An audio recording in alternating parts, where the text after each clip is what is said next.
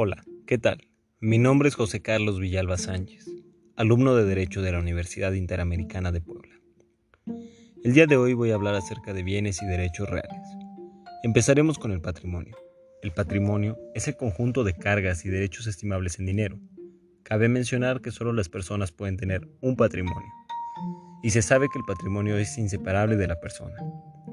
Todo patrimonio se integra por un activo y un pasivo, tenemos en cuenta que los derechos se dividen en patrimoniales y no patrimoniales. Los patrimoniales son derechos reales y de crédito. Los no patrimoniales son derechos subjetivos públicos y derechos subjetivos políticos. Ahora hablaremos de la cosa. La cosa son la materia de las relaciones jurídicas. Toda cosa se convierte en bienes cuando éstas pueden apropiarse. Los bienes son toda cosa susceptible de apropiación. Los bienes se clasifican en dos, considerados en sí mismos y considerados según a las personas a quienes pertenecen. Los considerados en sí mismos son los bienes corpóreos, incorpóreos, fungibles, no fungibles, consumibles, no consumibles, divisibles, indivisibles, simples, compuestos, principales, accesorios, muebles, inmuebles, y los semovientes. Los considerados según a las personas a quienes pertenecen son los bienes del poder público, los particulares y bienes sin dueño que los mostrencos y vacantes. Los derechos reales son la relación jurídica directa e inmediata entre el titular del bien de la materia de derecho. Los elementos de los derechos reales son el activo, que es el titular del derecho, y puede estar representado por una o varias personas, y el pasivo, que está representado por todo el mundo, y es distinto al titular. Los derechos reales se clasifican en dos grupos, recayendo sobre cosa propia, que es cuando el titular lo posee y al mismo tiempo es propietario, y recayendo sobre cosa ajena, que puede ser de goce cuando el titular de la propiedad no posee el bien, son el usufructo, uso, habitación y servidumbre. Los de garantía son cuando el titular del derecho en determinado momento puede disponer del bien por un incumplimiento de obligación principal privando al propietario de todo derecho como la prenda y la hipoteca. Hablemos de la propiedad. La propiedad es la facultad que consiste en gozar y disponer de una cosa, con las modalidades y limitaciones que fijen las leyes. Sus características son el derecho real, que es la relación jurídica, el derecho exclusivo, el cual solo el propietario lo puede gozar, el derecho perpetuo, donde el propietario por un acto de propia voluntad dispone la transmisión de la propiedad. Y el derecho relativo, el cual la ley lo limita de acuerdo a las necesidades sociales. Las formas de adquirir la propiedad son por ocupación, accesión, enajenación, usucapión, herencia, ley y adjudicación. Pero no olvidemos también hablar de la ocupación y la accesión. La ocupación es el apoderamiento de una cosa que carece de dueño, con la intención de apropiarla. La accesión es el derecho que tiene el propietario de una cosa de apropiarse de todos los frutos que de ella produce. Existen dos tipos de accesión natural. La accesión artificial y la natural, la cual consiste en la incorporación de un bien a otro sin que para ello intervenga la voluntad del hombre. La artificial es la incorporación de un bien a otro mediante la intervención de la voluntad humana.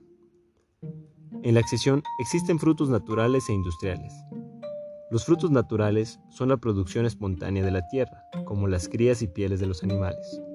Los industriales son los que producen los inmuebles, mediante el trabajo realizado en ellos. Es importante también hablar acerca de la sucapión. La sucapión es un medio de adquirir bienes o librarse de obligaciones, mediante el transcurso del tiempo y bajo las condiciones que establece la ley. Para esto, se debe de dar la posesión, la cual puede ser de buena fe cuando no se trata de tomar cierta ventaja, o de mala fe, cuando se trata de adquirir ventaja sobre el bien. No se puede usucapiar entre ascendientes y descendientes, entre cónyuges contra menores incapaces, entre copropietarios y entre beneficiarios de patrimonio familiar. Ahora bien, también tocaremos el tema de la herencia. La herencia es la transmisión de los bienes del difunto y de sus derechos y obligaciones, que no se extinguen con la muerte, a los herederos, es decir, a las personas que de acuerdo a la ley deben recogerlos. El heredero es el representante del autor de la sucesión, es decir, el nuevo titular del patrimonio. Todo esto se hace mediante un testamento. El testamento es el acto personalísimo revocable y libre por el cual una persona capaz dispone de sus bienes y derechos, o cumple deberes para después de su muerte. Como ya sabemos, el testamento tiene ciertas características.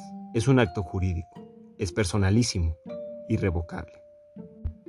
El testamento se divide en ordinario, que son públicos abiertos, público cerrado y hológrafo. Y se divide también en testamento especial, el cual es el privado, militar, marítimo, hecho en país extranjero. Y por último hablaremos de la copropiedad. Hay copropiedad cuando uno o más bienes pertenecen pro indiviso a dos o más personas. Muchas gracias por escuchar este podcast. Espero que te haya servido de algo. Hasta luego.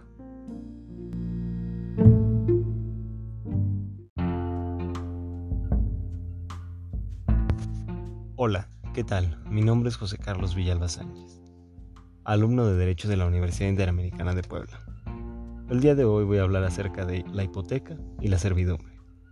Empezaremos con la servidumbre. La servidumbre es un derecho real, impuesto sobre un inmueble para servicio de otro, perteneciente a distinto dueño y en provecho de éste.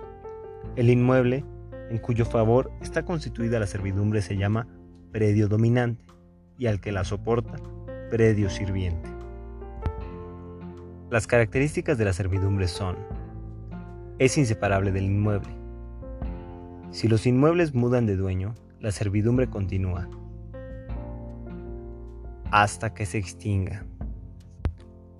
Las servidumbres son indivisibles, lo cual significa que si el predio sirviente se divide entre muchos dueños, la servidumbre no se modifica cada uno de ellos tiene que tolerar en la parte que le corresponda. Si el predio dominante es que se divide entre diversos dueños, cada propietario puede usar por entero la servidumbre.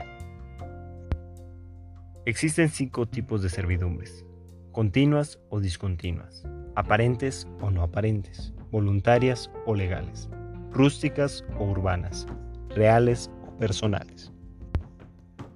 Todos los derechos y obligaciones de las servidumbres voluntarias se regulan conforme al contrato o convenio respectivo, y en caso de no existir convenio conforme a lo dispuesto por el Código Civil.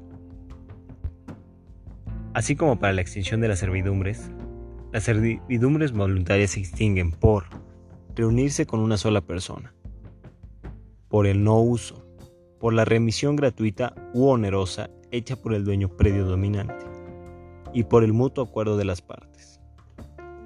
Existen derechos reales de garantía, los cuales son la prenda y la hipoteca. Tanto la prenda como la hipoteca son derechos reales que recaen sobre los bienes muebles o inmuebles. Tienen la finalidad de garantizar el cumplimiento de una obligación y su preferencia en el pago.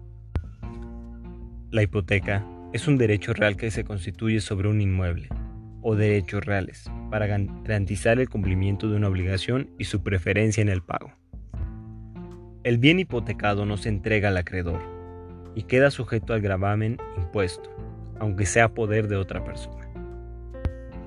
La prenda tiene tres significados, contrato, derecho y cosa. La prenda como contrato es un contrato accesorio, por el cual el deudor o una persona distinta de éste constituyen un derecho real sobre un bien inmueble, para garantizar el cumplimiento de una obligación y su preferencia en el pago.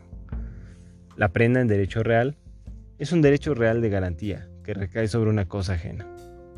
Y la prenda como objeto material del derecho es un objeto cuyo valor es capaz de responder en un momento dado por el monto de la obligación, quedando el acreedor obligado a devolver la cosa si el deudor cumple con su obligación. La prenda decae sobre bienes muebles y por su naturaleza es accesoria e indivisible. Al decir que es accesoria es porque siempre se garantiza el cumplimiento de un contrato anterior a ella. Al decir que es indivisible es que la cosa materia de este derecho no es susceptible a la partición, o sea que no se puede dividir. Muchas gracias por haber escuchado este podcast. Espero que te sirva de algo. Hasta luego.